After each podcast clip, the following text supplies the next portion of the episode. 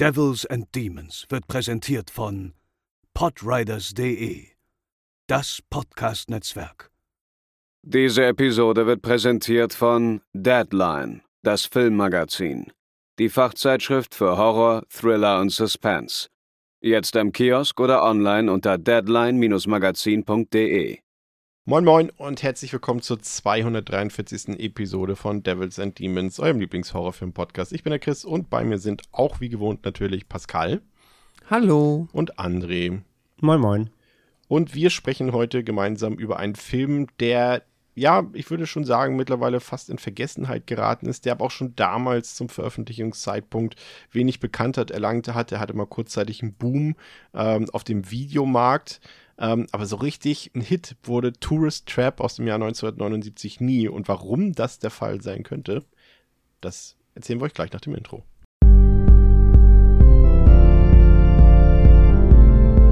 They're coming to get you, Barbara. They're coming for you. Ja, unser heutiger Film, äh, die übliche Abfrage gleich zu Beginn. Ähm, André, du kanntest den Film nicht? Gut, die Sprechpause immer wichtig. Du kanntest den Film. Pause, Pause. Nicht. Ähm, das ist korrekt. Ich kannte ihn nur vom Titel, äh, war mir so ein bisschen, wusste so grob, worum es geht oder was es für ein, was es für ein Subgenre ist, aber ich habe ihn äh, nie gesehen bisher. Hast du irgendwie irgendwas erwartet? Konntest du das Genre schon so ein bisschen zuordnen? Irgendwelche Vorstellungen gehabt? Vielleicht auch, als du ein paar von den Beteiligten oder so äh, gelesen hast? Nee, wie gesagt, ich wusste halt nur, dass es irgendwie grob, ganz grob ein Slasher ist, aber so mit ein bisschen Mystery und übernatürlich. Und ich wusste, kannte halt einfach diese, diese, diese Maskenfratze. Also, ja, ich dachte, das wird so ein Puppenhaus-Slasher, keine Ahnung. Also, ich dachte wirklich ja. halt, im letzten Endes halt ein Slasher. So. Ja, Puppenhaus, Horror-Slasher, was erstmal gar nicht verkehrt ist. Ja, also Pascal- grob, ja. grob. Wie sieht's bei dir aus, Pascal? Ich kannte den auch nur von äh, Letterboxd-Slasher-Listen, hatte ihn aber nicht gesehen vorher. Ist Und natürlich, entsprechend auch die Erwartung einfach nur ein Slasher. ist natürlich auch vor allem von der Zeit her genau so ein Mischding, ne? Wenn wir bedenken, irgendwie 1978 kam Halloween raus, der hier kam 1979 und dann 1980, 81 kamen dann die ganzen Burnings und, und Freitag der 13. und so weiter raus. Und ähm, da ist man natürlich erstmal gespannt, wie der Film sich da einordnet, vielleicht auch audiovisuell, weil ich finde schon gerade, wenn man sich Halloween und Freitag der 13. oder, oder eben The Burning, Prowler, was auch immer anguckt, merkt man schon irgendwie diese zwei, drei Jahre, die dazwischen sind, merkt man schon audiovisuell. Das ist eine ganz andere, ne? also während Halloween klar in den 70ern verankert ist, merkt man schon, wie die Stilistik so langsam überschwenkt in die 80er Jahre bei den, bei den zweitgenannten Titeln eben und Tourist Trap könnte sich theoretisch genau dazwischen befinden, aber wir versuchen gleich mal rauszufinden, ob das tatsächlich auch der Fall ist. Ähm, wie gesagt, der Film kam 1979 in die Kinos, hat auf Letterboxd eine Durchschnittswertung von 3,2 von 5, auf der IMDb eine 6,1 von 10, hat circa 800.000 Dollar eingespielt, hat hierzulande eine FSK 18 Freigabe, läuft 90 Minuten, ähm, zumindest in seiner Einfassung. In der anderen Fassung läuft er 95 Minuten. Erklären wir euch äh, quasi jetzt, also direkt jetzt erkläre ich es euch, warum das der Fall ist. Es gibt quasi eine äh, Kinofassung, die so in den USA lief, die auch tatsächlich bis heute die gängige Fassung des Films in den USA ist. Aber es gibt auch eine Langfassung, ähm, die ist lange Zeit nur in Deutschland und Japan erhältlich gewesen. Ähm, mittlerweile gibt es den auch in den USA, aber wie gesagt, das ist immer noch nicht die populäre Version von dem Film. Letztendlich ist es eigentlich wurscht, welche Version ihr guckt, ähm, weil sich da jetzt in, in Sachen Gewalt eigentlich keine Unterschiede bemerkbar gemacht haben. Es ist hauptsächlich ein bisschen Handlung und vor allem Dialogszenen, die ein bisschen länger sind in dieser Langfassung. Also ich würde mal grob behaupten, dass sich da vielleicht nur, das werden wir feststellen, weil Pascal, du hast die die Kinofassung geguckt und André und ich, Mhm. äh, wir haben die Langfassung geguckt und da werden sich vielleicht so ein paar Unterschiede in Sachen Pacing herauskristallisieren, aber ansonsten ähm, könnt ihr beide Versionen gucken. Und André, du hast auch rausgefunden, dass man den auf dem Full Moon Channel auf Prime Uncut gucken kann, ne? Genau, da habe ich jetzt auch gesehen, bei Prime Video gibt es, wie du schon sagst, den Full Moon Channel, dieses legendäre, ich möchte nicht sagen Trash, aber doch eher äh, B-movigere ähm, Label. Und die haben dann einen eigenen Channel und da gibt es den jetzt tatsächlich ungekürzt. Und ähm, ja, man kann den ja abonnieren, so einen Testzeitraum von sieben Tagen und kann ihn gleich halt wieder kündigen. Da hat man ja sieben Tage for free zum Antesten und kann ihn sich angucken, muss aber nicht weiter äh, bezahlen, wenn man nicht möchte. Äh, da gibt es halt auch viele weitere Full Moon-Titel. Ich habe mir da gestern auch noch einen anderen angeguckt, so, so ein Alien Invasion äh, B-Movie. ähm, also wer, wer, wer, so auf eben so B-Movie, Trash, Full Moon-Stuff steht, der kann da sicherlich mal seine Watchlist abarbeiten. Ähm, aber dauerhaft den zu abonnieren, ist glaube ich jetzt, ich glaube, der kostet 3,99 dann im Monat. Ist nicht die Welt, aber für so einen Channel jetzt auch nicht gerade ähm, die beste Investition. Aber wer zumindest Tourist Trap immer sehen will, der kann das da, wie gesagt, diesem Testzeitraum auf jeden Fall machen bringen die Leute nicht auf falsche Gedanken, dann müssen wir doch noch die Puppet Master-Reihe durchbesprechen. Naja, über die müssen wir ja im Zuge von Schmöller ja eh sprechen. Uh, wer den Film unbedingt im Regal stehen haben will, ähm, äh, da gibt es noch ein mittlerweile aber äh, out of print Mediabook von 84 Entertainment. Äh, das ist jenseits der ähm, 80 Euro Grenze mittlerweile, wenn man das sich irgendwie kaufen will. Ähm, ich habe es mir damals tatsächlich zu Release gekauft. Ähm, ist eigentlich auch schön aufgemacht, hat auch den Soundtrack dabei, über den wir ja später auf jeden Fall noch äh, sprechen müssen. Ähm, aber ich glaube, die Variante, die André vorgeschlagen hat, zumal äh, dort im Full Moon Channel sogar beide Versionen zu finden sind, ähm, äh, es dürfte die, die bessere Variante in dem Fall sein. Regie geführt hat David Schmöller, den ähm, Schmoller, Schmöller, Schmoller. David S. Möller. David, also, ja, Schmöller ja. hätte ich jetzt gesagt. Aber ja, wenn er aus Bottrop kommen würde, vermutlich. ja, okay, der war lame. Äh, auf jeden Fall ähm, hat er auch äh, die Regie geführt bei eben besagtem Puppet Master ähm, und bei Crawlspace und bei The Seduction. Ähm, und ja, Puppet Master, André, ich weiß, ich, ich fremdel ja immer so ein bisschen mit Puppet Master, weil irgendwie äh, Puppen, ich meine, wir reden heute auch ein bisschen über Puppen, das ist einfach irgendwie nix, wo ich irgendwie besonders Ehrfurcht, Angst oder Grusel vorhabe. Und, und dann mischt sich Puppet Master ja, glaube ich, wie gesagt, ich habe sehr wenig Erfahrung mit Puppet Master, obwohl ich den, ähm, den, ähm, wie hieß der? Littlest Reich hieß der letzte, ne? Glaube ja. ich. Den fand ich eigentlich sogar ganz gut, aber generell mischt sich da auch wirklich noch sehr viel Humor drunter und äh, ja, ist nicht meins bekanntermaßen. Aber wie sieht es bei dir da aus mit Puppet Master? Ja, über deine Vorliebe für Humor und Horror äh, gerne mal in die Fantasy Filmfest Special Folge rein, die wir reden werden. Ich habe Gefühl, du bist da ambivalenter, was das angeht. Aber ähm, ja, ich, ich kenne halt selber nur, äh, ich glaube insgesamt eins, zwei, maximal drei Teile dieser ganzen Reihe. Inzwischen gibt es ja über zehn Teile, wenn ich mich nicht ganz vertue. Ja, vor allem gibt es auch welche, die teilweise nur aus Material der anderen Filme bestehen, glaube ich, ne? Ja, es gibt so Supercut-Teile quasi, genau, genau.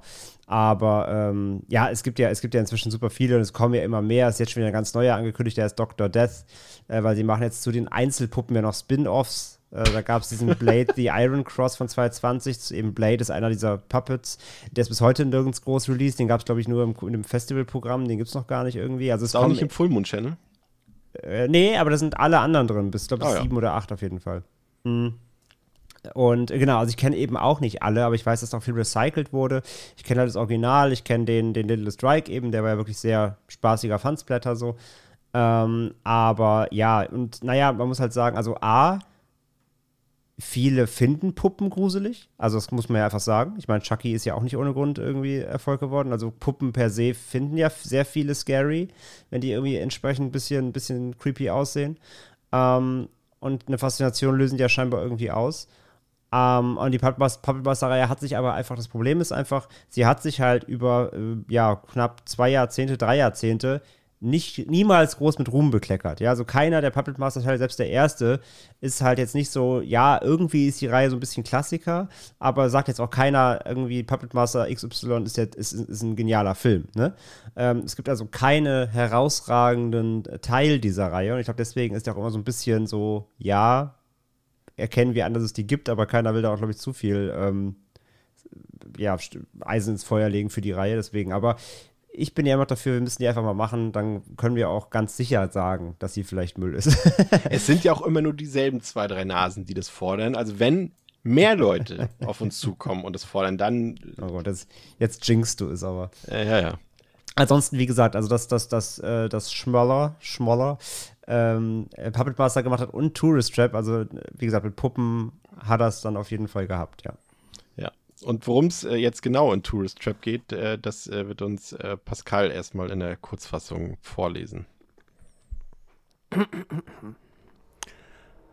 Fünf junge, fröhliche Leute sind auf einer Urlaubsfahrt. Durch eine Reifenpanne sind sie gezwungen, auf eigene Faust nach Hilfe zu suchen. So geraten sie an Slausens verlorene Oase. Eine Art Wachsfigurenkabinett, vollgestellt mit makabren und erschreckenden Mannequinpuppen, die offensichtlich alle nach lebend menschlichen Vorlagen gestaltet wurden. Betrieben wird dieses Kuriositätenmuseum von dem verrückten Einsiedler Slawson, der den unternehmungslustigen Touristen seine Hilfe anbietet. Und damit sitzen sie in der Falle eines Fremden, eines Freundes oder eines Wahnsinnigen. Es beginnt ein Albtraum, der das Herz zum Stillstand bringt. Ja, das ähm, stammt ähm, vom, von, von meinem Mediabook-Cover von, von dem Film von 84 Entertainment. Mal gucken, prüfen wir das mal auf Herz und Nieren, ob da das. Da haben sich äh, die Copywriter nicht lumpen lassen. Ja, ja äh, Pascal hat es gesagt, wir begleiten äh, zunächst fünf äh, junge, fröhliche Leute namens äh, Eileen, Woody, Becky, Jerry und Molly. Ja, das ist ja auch ein Witz, ne? dass die auch alle auf Y enden. Zumindest vier Fünftel davon. Das sind auch so random Ami-Film-Charakternamen aus Ich dachte gerade, du sagst, fehlt nur noch Randy. Ja. Der würde da auch perfekt reinpassen. Und Schmandy. Ja. Schmölli meinst du? Schmölli, wäre auch gut. Die sind auf jeden Fall gerade in ihren Autos ähm, auf Reisen unterwegs, allerdings äh, so ein bisschen getrennt voneinander. Eileen und Woody haben sich schon so einen gewissen Vorsprung in ihrer Karre erfahren vor den anderen, doch plötzlich hat das Auto von den beiden eine Reifenpanne und während Aline darauf hofft, von den anderen eingeholt zu werden, macht sich eben ihr Freund Woody auf zu einer Tankstelle, um Hilfe zu holen und diese hat er auch schon bald erreicht, doch sie scheint verlassen und einsam zu sein. Er sieht irgendwie keinen Menschen weit und breit und betritt das Gebäude dann erstmal mehr oder weniger unerlaubt und plötzlich scheint sich äh, das Interieur beziehungsweise der komplette Inhalt äh, dieses Gebäudes äh, sich selbstständig zu machen. Schaufensterpuppen werden lebendig, Gegenstände fliegen auf Woody zu und eine unsichtbare Kraft scheint den jungen Mann irgendwie gefangen zu halten. Und letztlich wird Woody dann von einem Metallrohr aufgespießt und getötet. Und die anderen fahren dann erstmal weiter und suchen Woody auch und landen dabei dann in einer seltsamen Touristenabsteige, also einer Tourist Trap. Und dort versucht Jerry zunächst das Auto zu reparieren, während die Damen sich erstmal ein, ich nenne es mal Nacktbad am angrenzenden Tempel gönnen. Und ähm, dort taucht dann der mysteriöse, aber nette Eigentümer Mr. Slauson auf und erklärt, dass das hier früher mal ein Touristenparadies war und er auch gute Geschäfte gemacht hat, heute aber dank, in Anführungszeichen dank des neuen Highways nur noch ganz selten und nur noch ganz wenige Leute vorbeischauen. Und Slauson bietet dann zunächst erstmal seine Hilfe an. Dafür sollen die jungen Leute aber mit zu seinem Anwesen kommen. Und das Erste, was hier auffällt, äh, Pascal, an dem Film, finde ich, ähm, schon in den Opening Credits und auch am Anfang, ist äh, der Score, finde ich. Also mhm. der ist ja hier ähm, komponiert worden von jetzt muss ich selber Pino Donaccio? Ja, genau. Und äh, der sollte ursprünglich, also eigentlich wollte ähm, Irvin Jablins, der zusammen mit Charles Band von Full Moon ähm, den Film ja produziert hat, hat ja auch Halloween produziert, der wollte eben wieder so eine Halloween-hafte Musik haben, wie sie Carpenter damals komponiert hat. Und das hat er hier ja so gar nicht bekommen und äh, war dementsprechend auch ziemlich enttäuscht vom Score, zumal er auch ein Sechstel des ganzen Budgets mhm. verschlungen hat, der Pino Donaggio. Ähm, aber ich würde mal sagen, die Musik ist auf jeden Fall etwas an dem Film, was am ehesten in Erinnerung bleibt, würde ich fast sagen. Ne? Es bleibt auf jeden Fall der Score auch in Erinnerung, würde ich auch unterschreiben. Der ist äh, sehr, sehr, also ich finde ihn nicht sehr Halloween-esque, er ist nicht sehr Carpenter, aber halt sehr. Nee, nee er, er, sollte, aber wurde nicht. Also das mhm, war der Wunsch genau, vom, vom ja, ja, ja, ja. Genau, aber es ist, es ist sehr eigen, sehr, keine Ahnung, sehr irgendwo immer zwischen verträumt und psychedelisch und auf jeden Fall, also immer wenn der Film eine sagen wir mal, verstörende Atmosphäre erzeugen will, ist das Soundtrack, und das auch schafft, ist das Soundtrack da, finde ich, schon irgendwie maßgeblich daran beteiligt. Das äh, ist dafür irgendwie schon sehr, sehr gut geeinigt. Es gibt halt nicht so, ich finde, er hat nicht so dieses, das eine Theme, also quasi das eine Motiv, Findest dass du, du halt ich, ja. wollte, wollte jetzt so ein bisschen gezielt schon fast auf das eine Stück, was eben auch in den Credits läuft, was auch am Ende nochmal so gegen Ende läuft, das so ein mm. bisschen so, ein, so einen goofigen, lustigen Vibe verspürt. So, der könnte auch irgendwie in einem, weiß ich nicht, in einem, ja, in einem Goofy-Trickfilm laufen. So, und dann denke ich mir so, hey, das passt so gar nicht, aber Okay, dann müsste ich dann vielleicht nochmal, müsste ich nochmal dediziert, also ganz genau reinhören. Also jetzt in meiner Erinnerung habe ich jetzt nicht so irgendwie das, also wie das Halloween-Motiv oder irgendwie sowas, habe ich nicht ausgemacht, aber äh, ja. Nee, auch eher im, im, Gegenteil, ich fand es ehr deplatziert, deswegen ist es, Okay. wahrsch- also es ist mir eher negativ in Erinnerung geblieben, aber zumindest in Erinnerung geblieben. Aber ansonsten ist es ja schon auch sehr orchestral, könnte man fast meinen. Das ist ja schon, sage ich mal, wertiger als der Film, ne? Also man merkt irgendwie auch schon, dass das irgendwie ein Sechstel des Budgets äh, des ganzen Films Mhm. eingenommen hat, weil das irgendwie, ich finde es, er ist fast schon drüber produziert über den Film irgendwie. Aber ich finde, also ich, äh, ich fand den, also diesen, ja, also ich finde auch der, dieser Main Score, Main Theme, so prägnant finde ich ihn auch nicht, weil er auch so verspielt ist. Also ist jetzt, ist es halt, also der Halloween-Score, den kennt einfach jeder, weil der auch so simpel ist. Ja, ist wie der Ja. weiße Hai oder so. Es ist halt eine super simple Tonabfolge, die du dir primär erstmal gut merken kannst. Das finde ich hat, hast der Tourist Trap Theme und generell, der Score gar nicht, sondern ist eher sehr verspielt, ist sehr abwechslungsreich, auch wenn er irgendwie eingängig ist. Und ja, er ist weird und du denkst, er passt, finde ich. Du denkst erst, oh, das passt ja überhaupt nicht. Es, es ich könnte, also es fehlt eigentlich nur noch der Clown, der aus dieser Büchse ja, rausge- ja, der ja. Jack in the ich, Box ich, weiß der schon, was, ich weiß schon, was du meinst, aber ich finde, umso öfter du ihn A hörst ähm, und B, umso länger der Film läuft, umso besser wird er, finde ich. Umso besser passt er auch, weil ich finde ihn halt nicht, also ich finde ihn nicht lustig, sondern ich finde ihn halt genau wie den Film selbst, ohne jetzt schon mal zu viel ins Detail schon zu gehen. Ähm, aber der ganze Film ist halt so, der ist halt irgendwie entrückt und du denkst Zeit, du, man müsste eigentlich drüber lachen, aber er ist dann trotzdem so weird gruselig.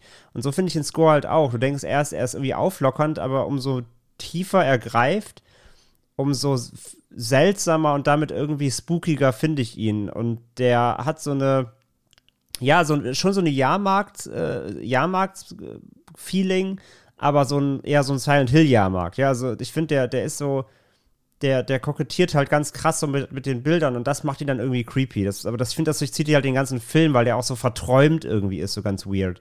Also ich, ich finde, der Score passt irgendwie, also er passt gar nicht, aber das macht ihn gleichzeitig so gut für den Film, weil es halt Ja. den Film doch viel skurriler macht, als er, als er eigentlich eh schon ist.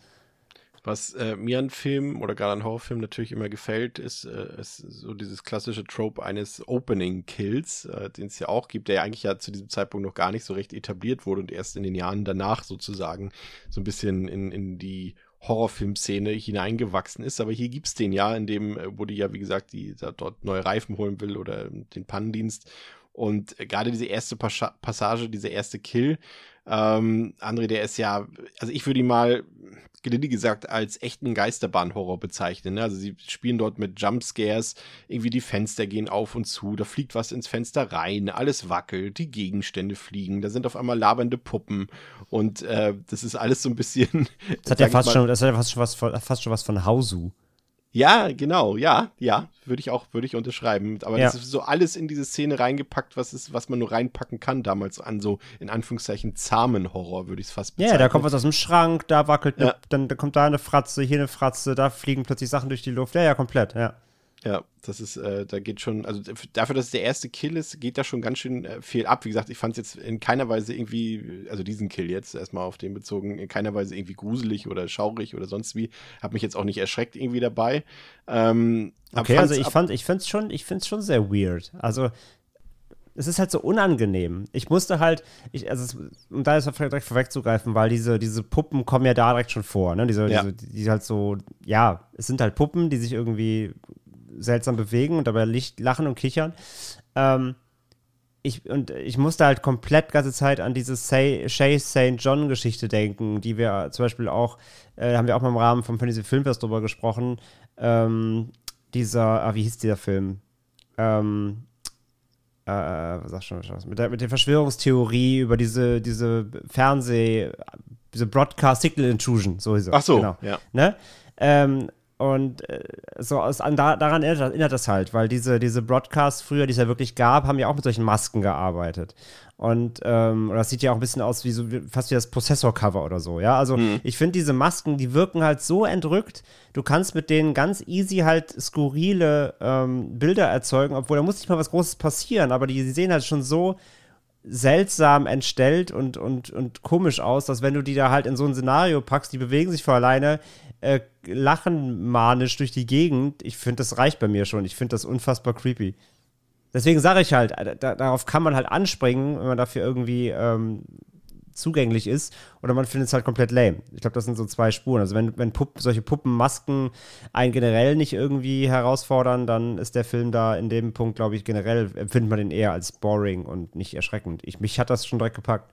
Ich fand's, fand's äh, bemerkenswert in der Hinsicht, dass ich die Tricktechnik dahinter ganz gut fand, weil sie haben, ähm, das habe ich zumindest gelesen, ähm, sie haben quasi den Raum gekippt und den Schrank sozusagen an, an der Decke befestigt und Ah, okay. äh, haben dann die Sachen von dort runterfallen lassen, sodass sie quasi gerade auf ihn zu, auf, auf äh, Woody zufallen sozusagen. Das äh, fand ich durchaus kreativ gelöst. Wie sieht das bei dir aus, Pascal? Hat das äh, bei dir schon äh, dein, deine, dein, den Horror in dir entfacht? Ich fand es jetzt nicht über alle Maßen gruselig, bin aber auch bei André, dass die Puppen in ihrer Einfachheit und es ist Geisterbahn-Humor, äh, Humor wollte ich gerade sagen, Horror auf jeden Fall. ähm, aber sie sind trotzdem ex äh, perfekt, also sie sind äh, extrem effektiv, einfach, finde ich. Ähm, klar, auch hier ist es natürlich dann entweder findet man es per se gruselig oder nicht. Ich finde, die sind schon gut eingesetzt, um halt auch den maximalen Grusel aus ihnen rauszuziehen. Ich meine, diese eine sehr verquere Puppe, die jetzt hier so aus der Wand gesprungen kommt, es ist halt, das ist schon, fühlt sich wirklich an wie etwas, was exakt so in einer Geisterbahn passiert. Also da ist dann tatsächlich auch der Vergleich eigentlich nicht mal mehr einer, das ist dann halt einfach genau das. Aber auch die Puppe, die er dann zuerst anfasst, die sich dann halt so umdreht und äh, dann mit dem kaputten Mund wieder aufgeht. Es ist, ich finde es einerseits liebevoll verspielt, also es macht mir einfach Spaß, so als quasi Fan des Genres das zu gucken, weil ich finde das irgendwie, es ist liebevoll handgemacht mit, mit Puppen und auch die Tricktechnik, die du angesprochen hast, die ist auch irgendwie cool. Es ist ja ein niedrig budgetierter Film, auch schon für die Ende der 70er Jahre. Dann finde ich es halt erstmal einmal charmant. Ich finde es angenehm unheimlich mit den Puppen. Zu dieser Stelle ist es halt hier auch noch, wir haben hier noch sehr viel Tageslicht, das heißt, wir sind jetzt auch so auf der Atmo Ja, ist noch nicht komplett das, das aufgedreht. stimmt, ja, ja, hast recht. Es ist doch halt doch komplett Ähm, hell, ne? Ja. Ja, genau. Deswegen ist es eh noch ein bisschen, bisschen nicht ganz so, ähm, ja, also es ist noch nicht 100% ausgenutzt, was man machen kann mit diesen Puppen. Aber ich finde, das leitet gut in den Film ein. Und dann, ja, der Kill am Ende ist dann halt, jetzt sagen wir mal zumindest vom Gore-Gehalt, aber da ist auch der, der ganze Film nicht so überbordend. Aber den finde ich halt auch wieder ganz nett verspielt. Wenn man da mal drauf achtet, dass dann halt das Blut wieder aus diesem, also er kriegt so ein Rohr in den Rücken ähm, macht dann ein lustiges Gesicht und dann tropft das Blut unten raus. Man hört das auch so Ja, raustropfen. du hörst es erst, genau. Dann fährt die Kamera Ja, so runter, dann genau. siehst du es raus. Das fand ich eigentlich auch ganz cool, ja. Ja, genau. Also ich find's, ich fand den Anfang halt auf der Ebene irgendwie charmant und die Puppen machen schon so ein bisschen das, was sie sollen. Das wäre wär, wär so eine Art Horror mag. äh, Ich musste zwischendurch auch immer wieder an The Funhouse denken von Toby Hooper. Ich weiß nicht, ob ihr den kennt, aber der hat ja auch dieses, bloß der hat tatsächlich ja Geisterbahnen als Thema, mehr oder weniger so Carnival und, und, und Geisterbahnen und ähm, der hat auch so viele Kills oder viele, viele Horrorszenen so in dieser Machart. Ähm, was hier natürlich auch. Habe ich auch noch ähm, nie gesehen, tatsächlich. Nee. ja, der ist jetzt nicht, nicht, äh, also gerade wenn du so TCM gesehen hast und denkst so, ah, Hooper, dann äh, dürfte der doch schon eher enttäuschend sein. Das, das darfst du bei Hooper aber außerhalb von TCM eh fast nie erwarten. Ich überlege gerade. Naja, so- hab, mir fehlt ja immer noch der, der ähm, Dings hier, der äh, Life Force, den habe ich schon ewig auf, auf Blu-ray. Life Force ist cool, den mochte ich. Ähm, aber wenn jetzt zum Beispiel sowas wie, also Eaten Alive hat doch so ein bisschen diesen Redneck-Vibe, aber sonst geht das ja schon dann, dann eher davon weg. Ja, da hast du Poltergeist, da hast du halt irgendwie hier Bodybag, Salem Slot, so. Ähm, also, ne, das meine ich halt. Also, TCM darfst du ja selbst in, ja klar, klar, abgesehen jetzt von der reinen TCM-Reihe, hat er ja dann auch viel anderes gemacht. Aber ja, Funhouse, wie gesagt, ähm, muss ich auch noch mal reinziehen irgendwann. Ja. Die äh, Besetzung ist natürlich noch ein, äh, ganz interessant. Da sind jetzt äh, ein paar, ja, ich sag mal so zwei, na eigentlich nur, also ich sag mal so, es ist ein sehr bekanntes Gesicht dabei und eine bekannte Hauptdarstellerin. Hier in dem Fall äh, Tanya Roberts, die ja, ich glaube, letztes Jahr verstorben ist im, im, im Winter. Ähm, die dürften ja zumindest äh, Bond-Fans, Serienfans, ähm, auf jeden Fall kennen sie hat in den wilden 70ern. Das war ja so ihre letzte größere Rolle in der Serie gespielt, aber sie hat auch im Angesicht des Todes war sie damals das Bond-Girl und natürlich eben äh, in, in quasi im Zuge von Conan und all dem, was da kam, hat sie natürlich auch die weibliche Hauptrolle in Beastmaster und ähm, in China ähm, als weibliche Amazone ähm, gespielt und war natürlich damals ein sehr erfolgreiches Covergirl, war ja auch eine, muss man ja sagen, eine attraktive Frau damals und äh, hat äh, ohnehin, glaube ich, bei der Besetzung mehr oder weniger, auch bei Robin Sherwood und so, mehr Wert auf Eye Candy gelegt als auf äh, schauspielerische Fähigkeiten. Also dann- kannst du das behaupten? Behaupte ich jetzt einfach ganz blind tatsächlich mal. Äh, beziehungsweise Eher nicht von blind. Ja. Und äh, dann haben wir natürlich hier den, ähm, ja, ich nenne ihn mal, also als, als, als Typen ist auf jeden Fall charismatisch, Chuck Connors, der hier den Slauson spielt, beziehungsweise Davy. Ähm, Spoiler. ähm, der, der hat hauptsächlich in Western-Serien mitgespielt, aber wenn man das Gesicht von ihm sieht, Pascal, habe ich das Gefühl, dass der in, in, also das ist so ein prägnantes Gesicht, irgendwie mal hat man immer das Mhm. Gefühl, selbst wenn man den Film zum ersten Mal sieht oder ihn noch nie in einer anderen Rolle gesehen hat, denkt man, das Gesicht kenne ich, ne? Weil das so ein, ja, so ein, so ein, so ein ausdrucksstarkes Gesicht ist, einfach so Ja. ein Gesicht mit Ecken und Kanten, könnte man fast sagen. Ja, voll. Also das geht voll in die, ähm, äh, ja, wie du es, keine Ahnung, bei einem Charlie Sheen oder bei einem ähm, Bruce Campbell hast halt einfach so. Du siehst dieses Gesicht, das hat diese krass akzentuierten Wangenknochen und keine Ahnung, man kann da mit Sicherheit irgendwie auch noch lustige Analysen machen, weshalb das so auffällt, aber es ist echt beeindruckend. Ich würde auch mal empfehlen, der hat ja auch generell eine spannende Karriere. Der war irgendwie, glaube ich, was, was hatte ich gelesen? Einer von 13 Menschen, die gleichzeitig in der ähm, NBL, also der höchsten Baseballliga, und in der NBA, der Ja. höchsten Basketballliga in den USA gespielt haben in der Jugend. Und danach einfach, als er gemerkt hat, okay, er wird jetzt aber bei nichts davon klappt so richtig, richtig gut, obwohl es ja schon beeindruckend ist, hat er sich dann entschieden, Schauspieler zu werden, wo dieses, äh, ja, ausdrucksstarke Gesicht mit Sicherheit bei geholfen hat. Und Er war großer, find- großer äh, Western-Serienstar. Ähm, Mhm. Bei irgendeiner ABC, glaube ich, äh, Western-Serie war das. The. Rifleman. Ja, genau, ja. Auch guter Titel, ja. Und ähm, er spielt hier ja den, den Mr. Slawson und der hat natürlich wieder so eine Geschichte. Also wir wissen natürlich, äh, wir können, also wir machen jetzt kein großes Geheimnis draus, dass er dann jetzt vielleicht es nicht so gut meint mit den jungen Leuten dort und das hatte mich dann schon ähm, zum ersten Mal bei dem Film dann auf den Trichter gebracht, dass hier doch schon sehr viel von, wo wir wieder bei Toby Hooper wären, äh, von Texas Chainsaw abgekupfert wurde. Allein weil es natürlich auch wieder diese Situation ist. Ne? Du hast wieder irgendwie die, äh, ja, zum einen die Geschichte, dass, dass äh, du hast junge Leute, die haben irgendein Problem oder irgendeine Gefahr. In dem Fall ist es einfach nur diese Reifenpanne und sie suchen dann Hilfe und einen Unterschlupf. Und die Hilfe, die sie dann bekommen, stellt sich dann als weitaus schlimmere Gefahr heraus. Das ist ja erstmal nichts äh, Neues, nichts Erfrischendes, äh, so weit, so gut.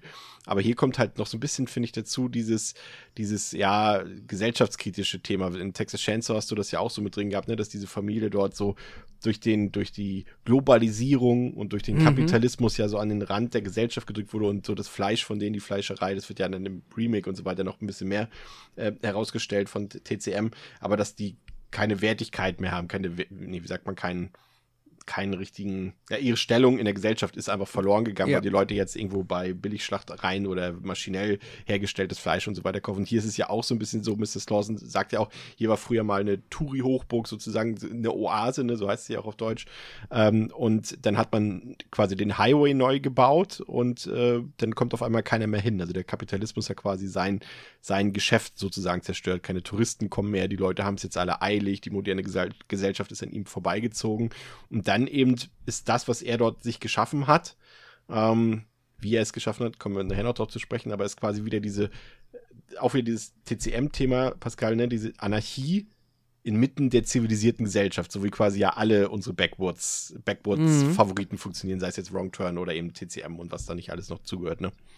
Ja, ja, genau. Das ist halt quasi, er lebt dort in seiner jetzt quasi nicht mehr funktionierenden kleinen Welt, weil es halt ja diesen Highway gibt und ja, macht er jetzt äh, sein Ding. Und wie er das macht, äh, ja, bleibt dann den ZuschauerInnen am Anfang erstmal überlassen. Ich finde es ja ganz spannend. Ich, also ich, ich, ja, ich habe schon mal rausgehört, dass es bei euch irgendwie, glaube ich, auch aufgrund der Sprachfassung irgendwie schneller ans Tageslicht kommt, dass man sich gar nicht die Hoffnung macht. Aber ich muss zugeben, und da finde ich halt auch Chuck Connors dann äh, recht überzeugend. Ich habe ja original lange- geguckt, bei Chris war es nur. so. Ah, okay, okay. Ja. Also ich bin, also es ist offensichtlich, jeder, der das sieht und einen Horrorfilm kennt, denkt sich, okay, er könnte es sein oder er könnte böse sein.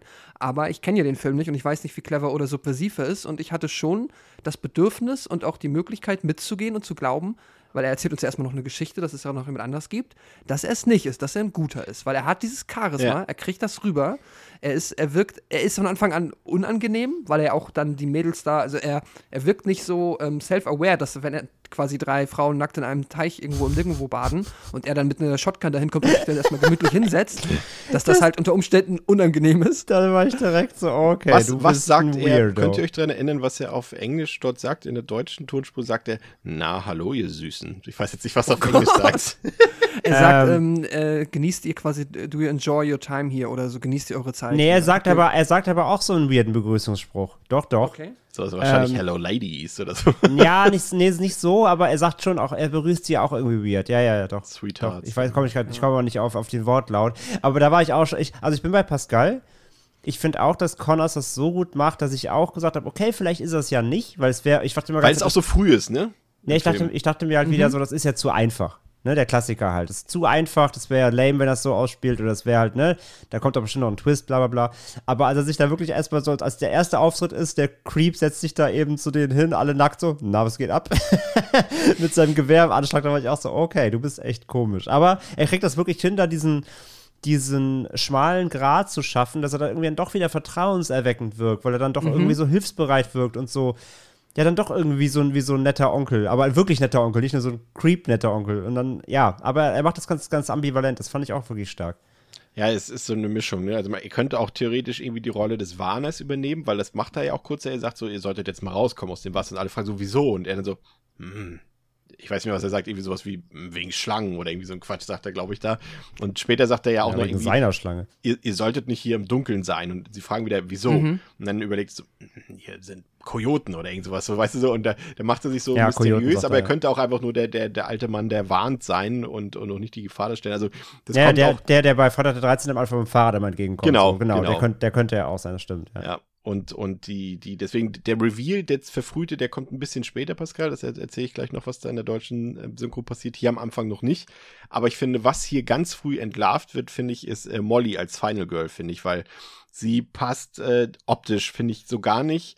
Auch, auch charakterlich so gar nicht in diese Fünfergruppe rein, finde ich so, weil das ist alles so, du merkst irgendwie, alle anderen SchauspielerInnen wurden irgendwie so auf, auf Modelmäßig dort gecastet und da weiß man irgendwie schon, okay, die werden wahrscheinlich hier irgendwie nur den Buddy-Count was Alle, alle Typecast halt, genau. ja, genau. Und sie ist halt so, sie, sie wirkt nicht so, als wäre sie mit diesen vier anderen Leuten eigentlich Mhm. befreundet. Und deswegen war mir, äh, gut, jetzt, weil ich den Film auch schon kannte, aber ich hatte es auch tatsächlich schon wieder vergessen, größtenteils. Aber da wird irgendwie ganz früh am Anfang des Films klar, das wird, wenn es ein Final Girl gibt, dann muss es Molly sein, finde ich, Pascal. Ja, ja, sie ist schon die Jamie Lee Curtis der Reihe, so, also der Gruppe. Jetzt vielleicht sogar noch, also eine ganze Ecke herausstechender, weil sie auch so von der, also nicht mal jetzt vom Casting, sondern dann auch von der Art und Weise, wie sie, keine Ahnung, gekleidet ist Ja. oder sich bewegt, ist sie halt so, ne, das, die graue Maus, das, Ja. genau, das Mauerblümchen, das, die Kirchengängerin oder wie auch immer.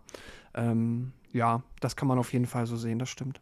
In- Interessanter Fakt noch, weil wir es passenderweise ja letzte Woche bei Sorority Row auch hatten. Da hat, hatte ich ja euch erzählt, dass man ursprünglich äh, quasi die ganzen Hauptdarstellerinnen dort irgendwie in, ein bisschen mit äh, nackt zeigen wollte oder zumindest freizügig zeigen wollte und die sich ja dann alle vertraglich zusichern ließen, dass sie das auf gar keinen Fall machen werden. Und so war es hier tatsächlich auch. Da hatte man extra gedacht, okay, man hat Tanya Roberts, gut, die war noch am Anfang ihrer Karriere dort und äh, hat irgendwie Schauspielerin, hat sie durchaus, und das äh, ist, ist auch kein Geheimnis bei diesem Film, durchaus eben auch aufgrund ihrer Rundungen gecastet. Äh, nur damit auch die vertraglich sich haben zusichern lassen, dass sie hier in keiner Weise nackt zu sehen sein müssen, außer eben mit nackten Schultern in dieser äh, Badeszene. Und äh, da war man wohl auch äh, natürlich wieder seitens der Produzenten dann wohl doch eher enttäuscht, zumal nahezu alle Darstellerinnen ähm, nur wenige Jahre später dann in, in mehreren Filmen nackt zu sehen waren. Naja, das äh, Anwesen von Mrs. Lawson stellt sich dann als eine Art Wachsfigurenkabinett heraus, deren Figuren dann, würde ich zumindest jetzt mal so sagen, sogar fast eher als Animatronics zu bezeichnen sind, zumindest teilweise, und die natürlich total, in Anführungszeichen, lebensecht aussehen, so wird zumindest im Film genannt. Und in der Nähe des Gebäudes steht auch noch ein anderes spannendes Haus, vor dessen betreten Mr. Slauson die jungen Leute jedoch ausdrücklich warnt, es ihnen ja eigentlich gar verbietet. Und nachdem Slauson und Jerry dann aufbrechen zur Reparatur des Autos, lässt sich Aline natürlich nicht nehmen, das Verbot zu brechen und sie sucht dann das Haus, das verbotene Haus auf, um nach einem Telefon zu suchen und wird dabei von einem Mann mit einer gruseligen Maske erwischt, der mittels Telekinese, kein Scherz, Gegenstände bewegen kann und dafür sorgt, dass Aline von ihrem eigenen Schal erwürgt wird und stirbt. Und nachdem Slauson dann zurückgekehrt ist und erklärt, dass Jerry in die Stadt gefahren sei ohne ihn, erfährt er, dass Eileen verbotenerweise in das Haus gegangen ist. Und er sucht sie dann auch und kann dann leider nur feststellen, dass Eileen in eine Schaufensterpuppe verwandelt worden ist. Und ähm, davon erzählt der Molly und Becky nichts, die daraufhin auf eigene Faust nach Eileen suchen. Natürlich auch wieder in diesem Haus gegenüber, in das sie eigentlich nicht gehen sollen.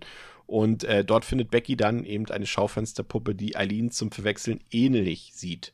Aber auch sie wird dann von dem maskierten Mann angegriffen, aber zunächst nicht getötet, sondern in den Keller gebracht, in dem sich auch Jerry und Bettina auch noch eine andere fremde Frau befinden, die aber rasch von einem maskierten Mann getötet wird und äh, also von dem maskierten Mann getötet wird. Und Jerry versucht dann den Killer, von dem er glaubt, dass es sich um Slausons Bruder Davy handelt, ähm, den versucht er anzugreifen, was jedoch erstmal misslingt. Ja, ähm, der Killer, André, würde ich mal sagen, vorsichtig behaupten, ist sehr stark inspiriert äh, von einem äh, anderen maskentragenden Killer aus dem Jahr 1974, wo wir wieder beim Thema Toby Hooper sind, ne? Also finde ich zumindest, dass das äh, irgendwie fast eins zu eins. Nur eben nicht aus Leder, sondern aus, ja, aus was bestehen Plastic Face. Ja, Plastic Face, ja. Ja, auf jeden Fall. Auch die Haare vor allem. Ja. Die, diese wuschelige, wuschelige Mähne, so, das sind jetzt schon stark an Leatherface auf jeden Fall, das sehe ich auch so. Äh, auch so ein bisschen von der Statur, weil er auch so ein bisschen bulkiger ist. Ähm, also das, das, die Assoziation hatte ich da auch direkt. Ähm, ja, und sonst, ähm, ja, auch hier wieder halt, die, die, auch die, die Simplizität, wie es Pascal genannt hat, dieser Maske, finde ich, macht es aber trotzdem creepy. Also als er dann da auftaucht und erstmal zum ersten Mal loslegt, ähm, kam, da kam schon ein bisschen Grusel auf. Es ist ja inzwischen auch Nacht, ne? Es ist jetzt mal dunkel und wenn dann Ja. da, da die erste Jagdszene stattfindet so und wie das dann eben auch ausspielt, dass du mehr oder weniger das schon vermittelt bekommst. Also zum einen, dass du merkst, okay, hier scheint halt nicht alles auch mit, äh, mit irdischen Dingen erklärbar zu sein und äh, dass du da schon eben dann so die Fährte kriegst, ah, okay, der, äh, wer auch immer hinter dieser Maske stecken mag, ähm, verwandelt halt ja quasi die, äh, die Opfer selbst dann zu, zu Puppen. Also da hast du ja auch diese, äh, diese House of Wax-Allegorie so ein bisschen her. Ähm, ja, fand ich ein cooler Auftakt, um zu zeigen, wo es jetzt lang geht. Ne? Nachdem wir ganz am Anfang eben in diesem, in diesem Geisterbahnhäuschen, äh, da, da, da gab es diesen Killer ja noch nicht. Ne? Da gab es ja, kein, keine Figur, sondern da waren ja nur die reinen Puppen. Und hier hast du jetzt zum ersten Mal das Gefühl, ah, da ist der Slasher, den ich erwartet habe. Äh, da kommen jetzt zum ersten Mal diese, ähm, diese typischen Slasher-Tropes auch auf. Und äh, ja, nee, fand ich, fand ich durchaus effektiv, muss ich sagen. Und auch relativ hohes Tempo, ne? Also das Ja. nach 25 Minuten sehen wir quasi den maskierten Killer letztlich auch schon. Und ich würde dir auch recht geben, ich finde generell alles, was so mit Masken zu tun hat, im Gegensatz zu den Puppen, finde ich hier auch sehr creepy. Und wie gesagt, ja, das sieht aus wie Leatherface, aber irgendwie auf eine andere Art und Weise gruselig. Und wie gesagt, dann lieber schlecht geklaut als, als wie sagt man, als äh, schlecht selbst gemacht. Ja, lieber gut, Gut geklaut, geklaut, als ja. schlecht selbst gemacht. Ja. Und äh, wie gesagt, und ja, und das mit den Puppen, wie gesagt, das finde ich erstmal als, als vom Prinzip her, von der Prämisse her eigentlich äh, irgendwie, auch wenn ich es nicht gruselig finde, spannend, weil Puppen ja letztendlich irgendwie auch das Leben imitieren, aber dabei maximal leblos sind und das ist irgendwie schon ganz cool gelöst, irgendwie, dass er sie eben in Puppen verwandelt, seine Opfer. Ähm, aber die Telekinese-Skills, Pascal, die fand ich, ja, da bin ich zwiegespalten. Zum einen finde ich es cool, weil wir das ja gerade dann auch schon Ende der 70er Jahre doch eher selten hatten, dass wir was Übernatürliches im Horrorfilm Mhm. drin hatten. Es ist ja quasi so nach dem Hammer und, und ach, alles, was mit, mit, mit irgendwie so aus 50er, 60er Jahre, was ja noch viel mit Übernatürlichkeit zu tun hatte, ist ja quasi hier durch, den, durch das Aufkeimen des Slashes größtenteils verschwunden. Und dass es hier nochmal so vorkommt, fand ich einerseits cool, aber ich finde die Umsetzung, weiß ich nicht, irgendwie hat das für mich nicht so. Ich weiß nicht, ob es für mich nicht äh, spannender gewesen wäre, wenn er sie einfach so normal umgebracht hätte und zu Puppen verwandelt hätte. Keine Ahnung, aber es ist, glaube ich, Geschmackssache. Ne? Mhm. Aber was Ja, Besonderes kann- auf jeden Fall. Ja. Genau, es ist auf jeden Fall was Außergewöhnliches und ich kann mir auch vorstellen, dass das aber auch etwas ist, wo halt wirklich viele dann dran scheitern oder halt das zumindest etwas ist, wo was dann die Geister scheidet. Keine Ahnung. Ich fand es irgendwie ganz cool, ich mochte es. Es hat halt auch dann den Puppen irgendwo ähm, ja überhaupt erst die Möglichkeit gegeben, alleine überhaupt irgendwas zu machen. Sonst hätten wir es ja tatsächlich entweder ähm, mit Quatsch Animatronics zu tun gehabt, die dann halt auf der Ebene unglaubwürdig gewesen wären. Oder es wäre halt auf der Puppenebene weniger möglich gewesen. So, du kannst ja halt dann nicht schlecht ähm, äh, damit äh, dann noch viel machen und das dann zumindest äh, legitimiert das für mich auch diese Übernatürlichkeit in dem Film dadurch, dass die dann auch vernünftig eingesetzt wird und halt die Puppen sehr aktiv sind, aber auch zum Beispiel später noch ähm, kommen wir noch auf ein ähm, ja, Moment hin, wo zum Beispiel dann vielleicht jemand schon eine Puppe ist, der es selber nicht weiß oder sowas. So ganz nette Gags und halt auch Horrormomente, die jetzt halt vielleicht auch nicht so. Also ich bin dabei, ich finde auch manchmal die Umsetzung ist manchmal ein bisschen iffy, aber trotzdem von der Kreativität finde ich es klasse und oft genug funktioniert es dann auch mit den Puppen, die halt übernatürlich sind, ähm, so gut, dass ich es glaube. Ich, weiß doch, als er am ganz am Anfang, als er die da angekommen sind und die erste Puppe halt irgendwie anfängt, lustige Bewegungen zu machen und er erklärt das als Animatronics, die sein Bruder gebaut hat und die so gut sind, dass die Stadt ihn weggecastet hat. Keine Ja, Ahnung. das ist natürlich ein bisschen Bullshit. Aber ähm, auch halt einfach wieder so von der Idee finde ich es nett. So. Also ich meine, das hätte, er hätte sich das so sparen können, hätte nicht irgendwie den so einen Quatsch zeigen müssen und dann behaupten, das ist ein Roboter. Aber ja, ist ja scheinbar sein Ding. Muss da ein bisschen flexen, keine Ahnung. Die, die vielen Texas Chainsaw-Anleihen, die kommen vielleicht auch äh, gar nicht so von ungefähr. Also da überschneiden sich äh, auch ein paar Beteiligte, wie der äh, Production Designer Robert A. Burns, der hat an, an beiden Filmen mitgewirkt. Und ähm, ja, äh, jetzt kurz vielleicht äh, zu der deutschen Synchro. Das Problem hier ist, dass ähm, der Killer, wenn er maskiert ist, einfach nicht die Klappe halten kann, was ich zum einen sehr nervig finde. Er wäre viel gruseliger, wenn nicht die ganze Zeit labern würde, was er dann ab einem gewissen Zeitpunkt immer tut. Und das Problem ist, dass der Killer, beziehungsweise, Twist sei jetzt schon mal an der Stelle verraten, Mr. Slauson, äh, die Synchronstimme von Bud Spencer trägt. Und die ist halt so einprägsam, dass der Synchronsprecher, Mm. den haben sie wahrscheinlich eine Stumpfhose vors Gesicht gesetzt, äh, wenn, was quasi eine Maske simulieren soll. Und du hörst es halt sofort raus, dass es Mr. Slauson ist. Und äh, das ist halt ein Problem. Und das ist ungefähr bei Minute 40, glaube ich, der Fall. Nee, das hört man im, im OV tatsächlich nicht so. Also das, Ja. nee, ja. Na gut, das ist, nicht, Ja. das ist natürlich schade. Ja, deswegen unbedingt, äh, gut, jetzt ist eh zu spät, wenn ihr das hört an dieser Stelle, aber unbedingt in der OV gucken, ähm, wenn das äh, für euch ein Thema ist, äh, in Sachen Spoilern. Aber das ist schon ein bisschen irgendwie, da denkt man so die ganze Zeit so, hä, ist das jetzt, wollen die mich veräppeln jetzt? Das hört doch jeder raus irgendwie. aber naja, weil eben, ne, die dachten sich wahrscheinlich in Deutschland, ja, Mr. Slauson hat so ein einprägsames Gesicht, aber auch mindestens genauso einprägsame Stimme. Und ich weiß ja nicht, hat, hat denn der, der Schauspieler, also an sich eine, eine markante Stimme? Ja, also so eine. Ich, ich, ich würde mal sagen, die Stimme, die du erwarten würdest, wenn du dir ihn anguckst. Okay. Er hat eine tiefe, sonore, männliche, keine Ahnung, Stimme, Ende 40, Anfang 50, keine Ahnung. Erwartbar.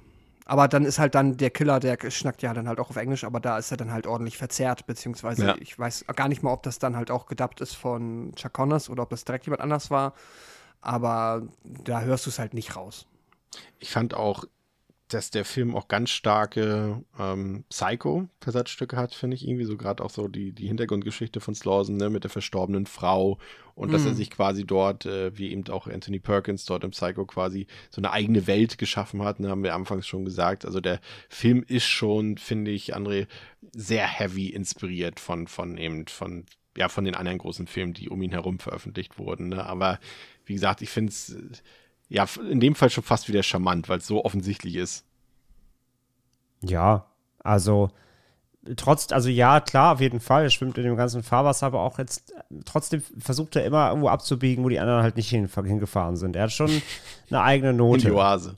in die Oase. Er hat schon eine ganz eigene Tonalität dabei halt. Das macht das und hebt ihn halt ab. So, er hat schon so eine eigene Skurrilität, die ihn dann, die ihn dann doch irgendwie ähm, ja anders macht als die anderen, auch wenn einzelne Elemente natürlich äh, sehr viele Parallelen aufweisen. Ja. Die, die Kills, ähm, ja, obwohl so, ja, nein, die heben uns noch gleich auf. Wir machen mal weiter. Äh, gehen wir ins letzte Drittel des Films, bevor wir uns mit den Kills, weil die kommen ja größtenteils erst jetzt äh, damit beschäftigen. Ähm, auf jeden Fall jagt der Killer jetzt auch äh, Molly.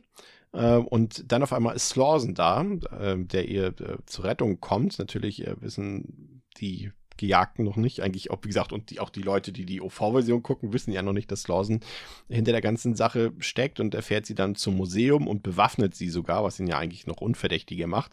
Und er selbst geht dann in das Museum, während Molly draußen wartet, aber dann plötzlich wieder vom Killer überrascht wird. Und zu ihrer weiteren Überraschung ist die Waffe, die sie bekommen hat von Slauson, lediglich mit Platzpatronen gefüllt und es folgt noch eine dritte Überraschung, denn unter der Maske selbst befindet sich Slauson. Und er nimmt sie gefangen und fesselt sie an ein Bett. Und unterdessen entkommen Becky und Jerry aus Slausons Keller, trennen sich dann aber, als sie auch von Slauson gejagt werden. Und Slauson fängt Becky und bringt sie ins Museum, wo sie von einem, ja, von einem Animatronic eines Native American mit einem echten Messer getötet wird. Und Jerry versucht dann in der Zwischenzeit Molly zu retten, doch das Unfassbare geschieht. Jerry hat sich längst in eine Schaufensterpuppe verwandelt und wird von Slauson im wahrsten Sinne des Wortes auseinandergeschraubt. Und anschließend tanzt dieser dann mit der Schaufensterpuppe seiner toten Frau, die plötzlich auch noch lebendig wird.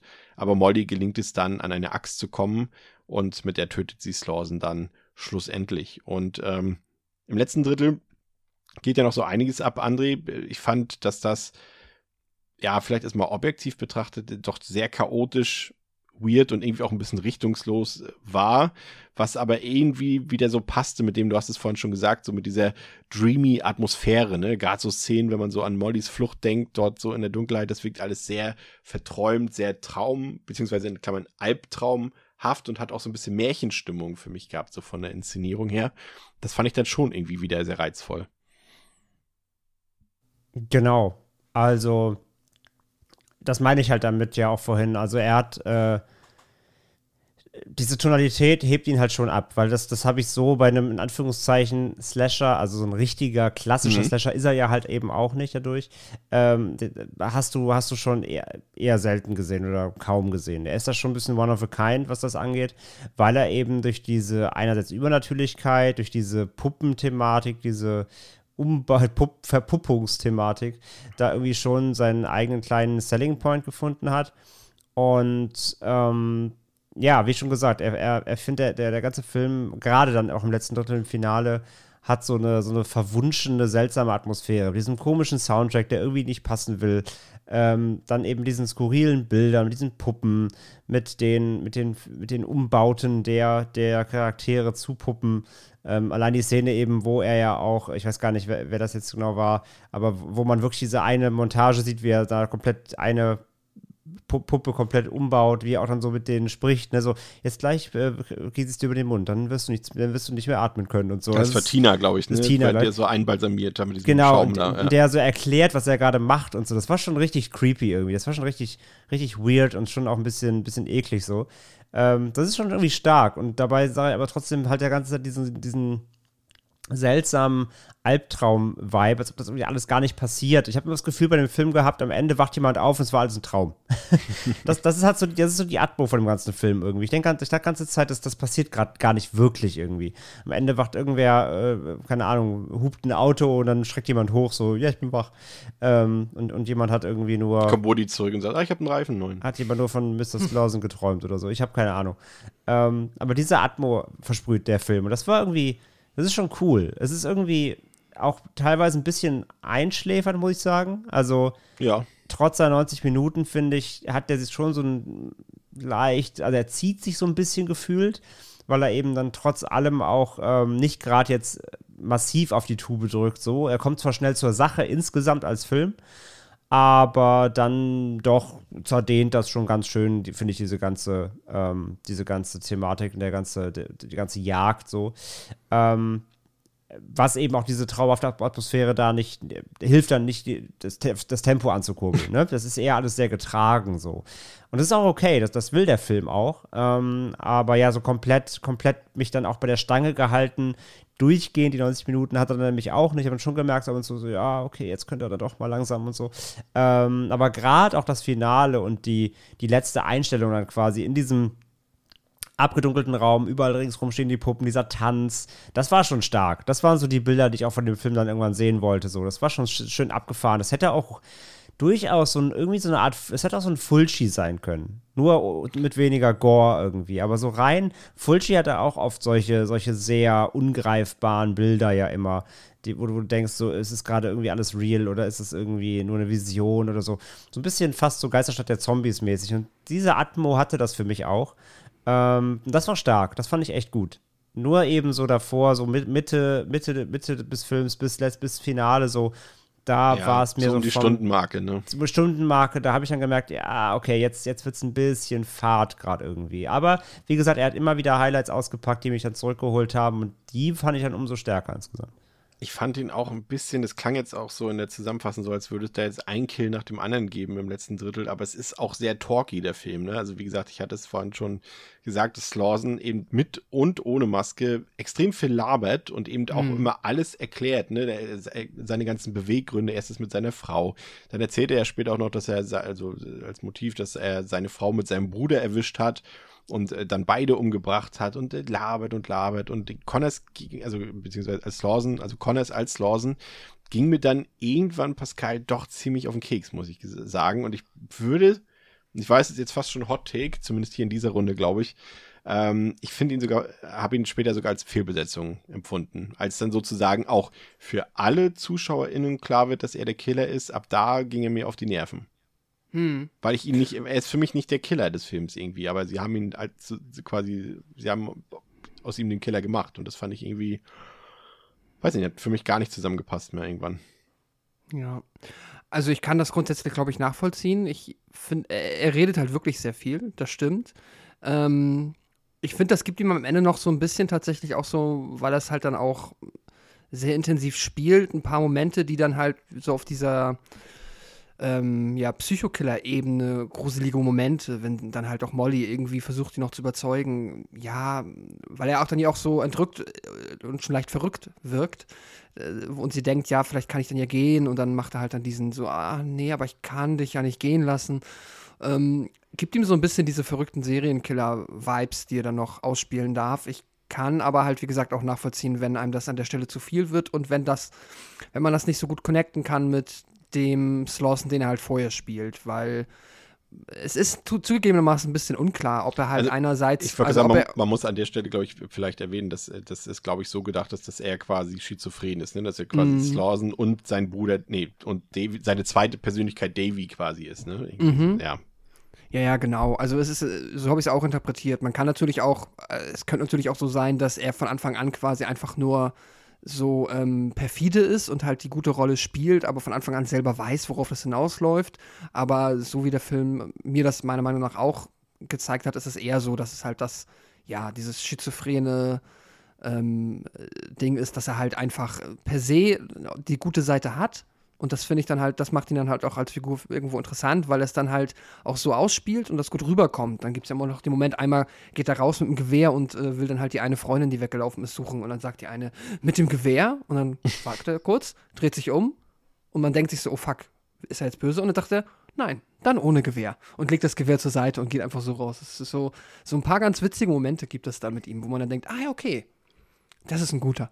Ähm, ja, also für mich hat es funktioniert. Ich lasse mich aber auch gerne äh, bekanntermaßen von so charismatischen Darstellern einlullen und hänge dann an den Lippen und freue mich einfach darüber, dass sie existieren. Allerdings, ähm, ja, kann ich deine Kritik diesbezüglich auch trotzdem nachvollziehen was sie vergessen haben, weil äh, sie lassen ihn ja wirklich sehr viel labern, das haben wir jetzt schon festgestellt.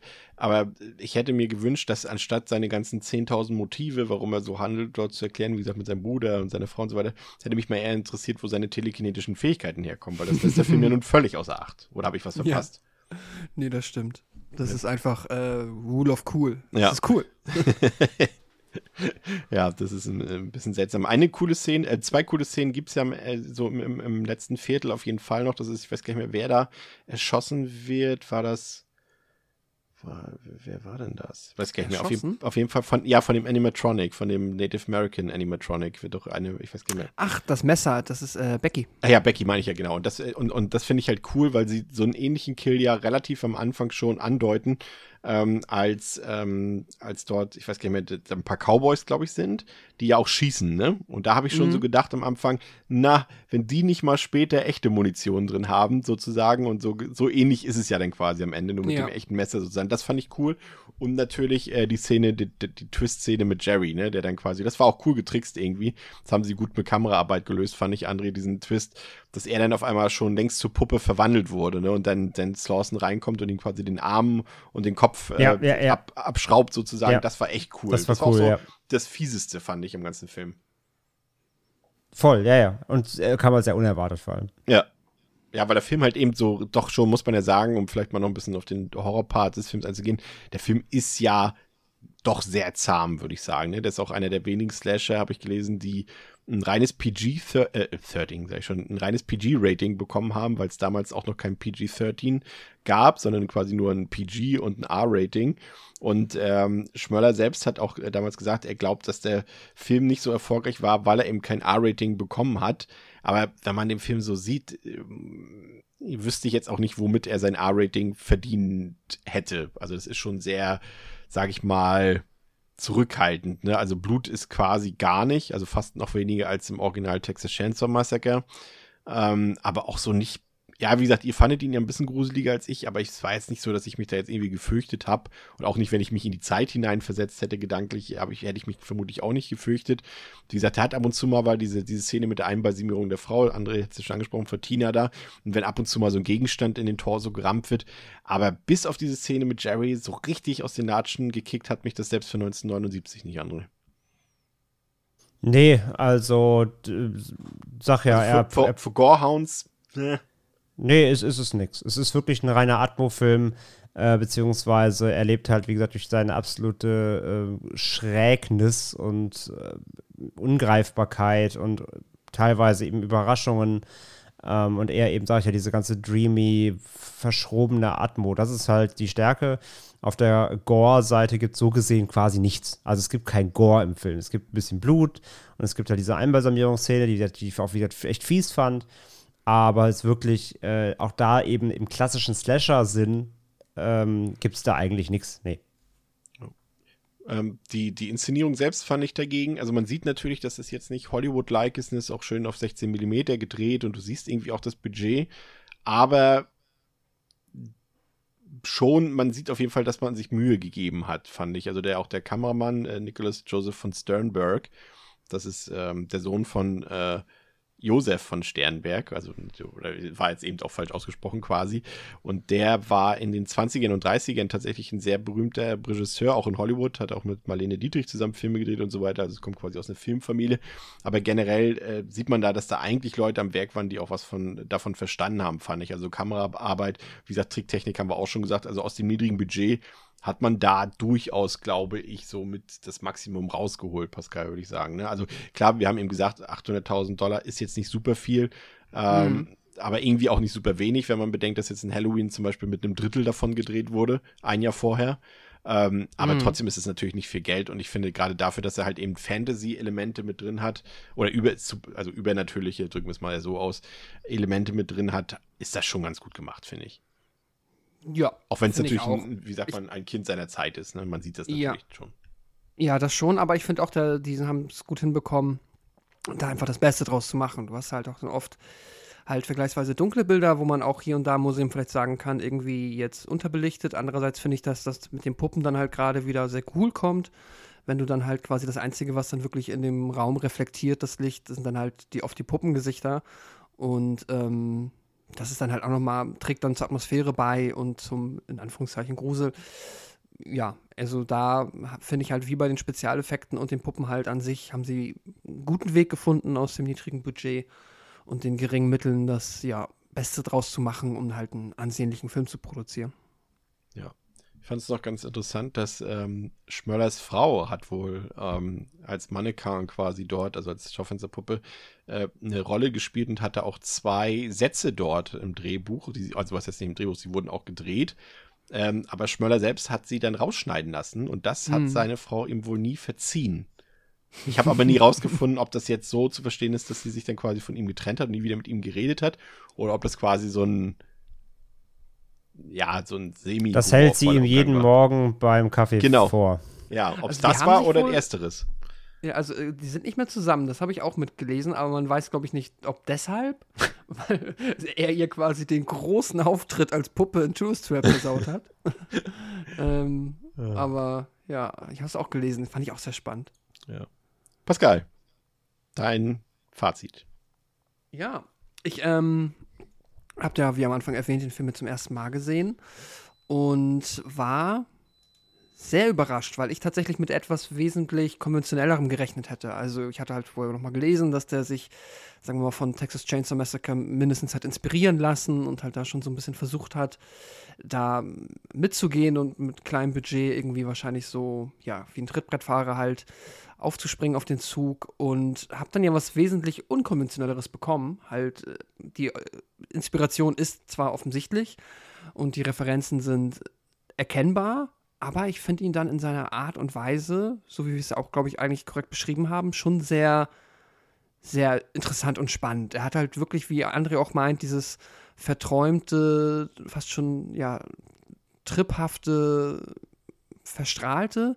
Dann die interessante Figur, wie ich finde, halt von Chuck Connors gespielt hat, Mr. Slawson, der mich dann halt über die Charisma-Ebene komplett in den Bann gezogen hat bei meiner, ähm, ja, meiner Erstsichtung. Und dann halt die Puppen, die halt für mich in der Hinsicht funktioniert haben, dass ich sie immer irgendwie charmant und cool eingesetzt fand. Ich habe immer die Kreativität irgendwie genießen können, die da reingeflossen ist bei den verschiedenen Kills, die zugegebenermaßen nicht blutig sind, aber das fand ich nicht schlimm. Und ja, dann der leicht entrückte Soundtrack, der irgendwie dazu beigetragen hat. Ich habe dann auch tatsächlich diese, und die sind mit Sicherheit in dem Film drin, aber ich habe sie jetzt bei meinem ersten Mal nicht gespürt, die Längen um die Stundenmarke, die garantiert mit da drin sind. Und wenn einen der Film irgendwie nicht so random gut erwischt, dann ja, langweilen die mit Sicherheit auch. Aber bei, ich hab, bei mir lief der so gut durch und ich hatte eine richtig, richtig gute Zeit mit dem. Und ich sag mal so als Disclaimer mit der von mir selbst erwarteten ähm, also ich erwarte nicht, dass der Film diese Wertung jetzt bei mir äh, behalten wird, aber einfach aufgrund des Effekts, den er bei mir hatte, habe ich ihm jetzt tatsächlich ähm, vier Sterne gegeben, Hm. aber mal mit der realistischen Erwartung, dass sich das vielleicht nicht hält. Aber ich war Dann guck sehr, ihn doch einfach nie wieder, dann überrascht. ba- bleibt so. Ja, genau, vielleicht gucke ich ihn einfach nie wieder und denke einfach, das ist äh, ein richtig, richtig cooler Film, der so in meiner Erinnerung bleibt. Ja. Ja. Ja, mir hat er auch besser gefallen als damals bei der, der Erstsichtung. Also, klar, du hast es eben auch gesagt und wir haben es auch mehrfach rauskristallisiert. Der, man sieht natürlich, dass der irgendwie so ein Best-of ist, irgendwie, ne, so aus vom, vom alten House of Wax, vom Psycho, Texas Chainsaw, aber der ist eben noch nicht, das ist halt so ein Slasher, wie wir es vorhin schon gesagt haben, so zwischen Halloween und dem Freitag der 13. oder Post äh, Freitag der 13. Kram quasi und, und genauso fühlt er sich auch so ein bisschen an. Ne? Also er hat noch nicht diese ganzen Tropes, beziehungsweise er, er nutzt sie noch nicht, weil alle anderen ihn sie genutzt haben, sondern wenn dann eher zufällig und hat wieder auch dieses TCM-Feeling so ein bisschen drin, ne? Mit diesem, das ist quasi, er hat sich dort seine eigene Welt geschaffen, die völlig abseits der bürgerlich-demokratisch zivilisierten Gesellschaft funktioniert und das passt auch und sicherlich auch spannend eben dieser übernatürliche Aspekt in der Geschichte, der zwar irgendwie nicht, leider nicht begründet wurde, was manchmal eigentlich auch ganz gut ist, aber in dem Fall, weil er Slauson halt auch nie übernatürlich wirkt, ist es halt für mich irgendwie schade. In dem Fall hätte ich ausnahmsweise gerne mal eine Begründung gehabt. Ähm, aber an sich als Aspekt finde ich es interessant, dass sie es genutzt haben, auch wenn es für mich nicht so ganz funktioniert. Da hätte ich es mir dann doch eher klassisch Slasher-mäßig Slasher ähm, gewünscht und äh, wie gesagt, guckt auf jeden Fall die OV-Version, weil in der deutschen Version wird das alles vorher so ein bisschen entlarvt. Ansonsten gibt es on top halt eben einen Eye-Candy-Cast, ein paar super weirde Kniffe. André hat es schon mehrfach gesagt, alles auch ein bisschen dreamy, einen seltsamen Score, der aber irgendwie funktioniert und teilweise auch so eine, ja, vor sich hin wabernde, orientierungslose Geschichte. Und ähm, ab der Hälfte zieht sich das Ganze aber auch schon ordentlich hin, wie gesagt, zumindest in der, in der Langfassung. Aber trotzdem ordentlicher Film, ähm, ein Kind seiner Zeit, aber ich finde, den kann man problemlos gucken und wird irgendwie, wenn man Horrorfilme mag, wird man auf jeden Fall eine gewisse Art an Spaß haben und so gebe ich dem auf jeden Fall drei von fünf. André. Ja, da kann ich mich eigentlich äh, wirklich bei dir jetzt so gut wie nur anschließen. Also das sehe ich alles genauso. Ähm, äh, plus, plus, was Pascal gesagt hat, ich habe auch einen anderen Film bekommen, als ich erwartet habe, der deutlich ähm, ja, unkonventioneller war, äh, was halt nicht immer positiv ist. Hier in größten Teilen aber eben schon, weil ich nicht mit diesem obskuren ähm, ja, fast schon Theater ge gerechnet habe, was sich da irgendwie äh, aufspielt. Ähm, und ich mochte halt, wie gesagt, auch diese Ungreifbarkeit, ich mochte halt die, die die unkonventionellen Momente im Film, die halt so ein bisschen entrückt wirken. Dieser ja, schräge Score, sag ich ja, der auf den ersten Ton, wo du denkst, so, was ist das denn für ein, für ein Zirkus? Aber irgendwie dann mit der Zeit, ähm, ja, verwebt sich jetzt alles mit, diesen, mit den Bildern und du bist so, äh, irgendwie ist es doch ganz stimmig und auf so eine weirde Art und auf so eine, auf so eine du weißt nicht, ob das Ganze, ob, sollst du es gruselig finden, sollst es einfach nur schräg finden und daraus ergibt sich dann halt echt so eine eigenartige Atmo, die der Film dann wirklich, ähm, den, den, der Film sich so aneignen kann und die ihn auch irgendwie einzigartig machen eben. Und das fand ich alles cool, das kann ich auch total äh, gutheißen und muss da auch sagen, dass das eben, ähm, wie auch Chris sagt, so absolutes Kind seiner Zeit, so, das, das wird heute nie mehr funktionieren. Heute wäre es wahrscheinlich echt wirklich so ein Trash-Ding. Aber dafür kann er sich eben bewahren, weil er dann trotzdem irgendwie, der Look ist okay, so, die, die Figuren, die Tricks sind in Ordnung. Ähm, so, das, das, das hat alles schon ein gewisses Production Value, wenn auch nicht mit großem Budget, aber das funktioniert sehr, sehr gut als Film. Ähm, ja, nur meine Probleme waren eben vor allem auch eben, du hast gerade so schön gesagt, diese Orientierungslosigkeit. Ich wusste ganz ehrlich, wo will der jetzt eigentlich genau hin? Kommt noch irgendwie die, die, der große Reveal? Kommt noch, eine, kommt noch ein Twist? Kommt noch eine Geschichte hinten dran? Aber nee, nicht wirklich eigentlich. Und ähm, diese ist ein bisschen ergebnislos, das Ganze auch. So, ich brauche in einem Slasher jetzt auch nicht immer die Mega-Story, aber hier ist es schon alles sehr ungreifbar und es gibt keine, kein großes Ganzes irgendwie. Ich habe mir ein bisschen was gefehlt. Ähm, und zudem fand ich eben auch, dass es sich dann leider so ein bisschen anfängt zu ziehen, weil er sich dann mhm. doch sehr ver in seinem verträumten äh, Ausmaß da ein bisschen zu sehr fallen lässt und hofft, dass man einfach mitgeht. Ähm, da fehlt es mir dann doch so ein bisschen an Highlights, auch wenn dann, wie gesagt, äh, gerade diese Einbalsamierungsszene zum Beispiel oder das Finale, hat mich da schon wirklich abgeholt. Ähm, davon ein bisschen mehr oder halt, ja, vielleicht auch ein bisschen strafferes Pacing hätten dem Ganzen dafür mich besser getan. Aber trotzdem ähm, muss ich sagen, ist ein Film, den man gesehen, den man gesehen haben sollte als Genre, als Genre-Fan, weil er eben so einzigartig, weil er so seltsam ist, einfach das sollte man mal selber mitnehmen, ob es einem taugt oder nicht, sieht man ja dann, aber einmal gucken, definitiv. Ich bin auch bei drei von fünf, ey, mit einem Herzchen, aber weil wirklich, das, das, das, das, ich mag, wenn das so unkonventionell ist, dann, dann habe ich immer ein Herz für einfach mal machen so. Und das haben die ja damals eh noch mehr als heute. Und das ist so ein Film, echt, das kommt dann dabei raus, wenn du einfach mal machst und so. Das, das finde ich ganz cool, auf jeden Fall. Hat, hat Spaß gemacht zumindest ich wollte gerade sagen, damals wie heute oder heute wie damals waren natürlich so eine Filme auch immer dazu da für Regisseure als Einstieg ins Filmbusiness und natürlich auch, um einfach mal Sachen auszuprobieren, ohne dass da jetzt groß was erwartet wird am Boxoffice. Ne? Ja. Also das äh, ist, glaube ich, so ein Film, der das auch nochmal ganz gut unter Beweis stellt. Ansonsten haben wir noch ein paar Verbraucherhinweise für euch. Zum einen ähm, gibt es in der nächsten Woche ein, ähm, eine weitere Folge Best Worst Sequels. Äh, da haben wir uns äh, einen ganz tollen Film vorgenommen, nämlich I Always Know What You Did Last Summer. Also ich weiß immer, was du letzten Sommer getan hast. Ähm, der dritte Teil. Ich weiß auch bis heute nicht, ob der so richtig offiziell dazugehört, weil da, da gibt es auch ein, also das klären wir nächste Woche auf jeden Fall. Ansonsten ähm, läuft äh, nächste Woche, wenn ihr das hört, äh, nee, beziehungsweise vor ein paar Tagen schon in manchen Städten wie Berlin, äh, nächste Woche auch in anderen Städten dann noch äh, zusätzlich äh, das Fantasy Filmfest an. Ähm, André und ich haben dazu noch eine Preview-Episode aufgenommen, die könnt ihr äh, zum jetzigen Zeitpunkt auf jeden Fall schon hören. Also kauft euch fleißig Tickets, geht zum Fantasy Filmfest und ansonsten natürlich auch unsere anderen Podcasts, ne? Pascal zum Beispiel bei Welle Nerdpol, André beim Genre Geschehen und bei True Crime Germany zusammen äh, mit mir. Ähm, hört auf jeden Fall rein in die anderen Podriders Podcasts, die ihr alle bei uns auf unserer Webseite www.podriders.de finden könnt. Und, und, für, und für alle noch, wenn wir schon beim Festival sind, für alle, ja. die vielleicht nicht aus Deutschland kommen, sondern zum Beispiel aus Österreich, da steigt jetzt diesen Monat das Slash Film Festival. Auch da äh, großer Tipp.